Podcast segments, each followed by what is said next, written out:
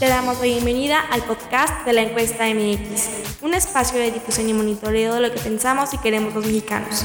En este nuevo episodio compartimos los resultados de la encuesta mensual sobre las preferencias de los ciudadanos de Coahuila y el Estado de México con respecto a los posibles candidatos a la gubernatura de su estado.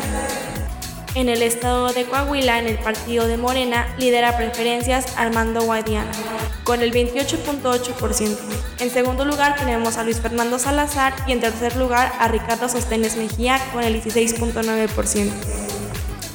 En el Partido de Acción Nacional, en primera posición tenemos a Guillermo Anaya con el 39.8%. En el partido del PRI, Manolo Jiménez Salinas tiene gran ventaja sobre sus contrincantes. Poco más de la mitad de los encuestados lo prefieren.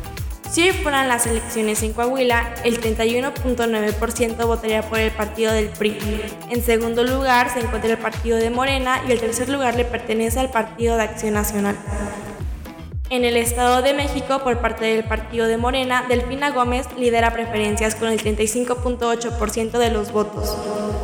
En el Partido de Acción Nacional, Enrique Vargas ocupa la primera posición con el 68.8% y en segundo lugar Laura Rojas con el 25.3%.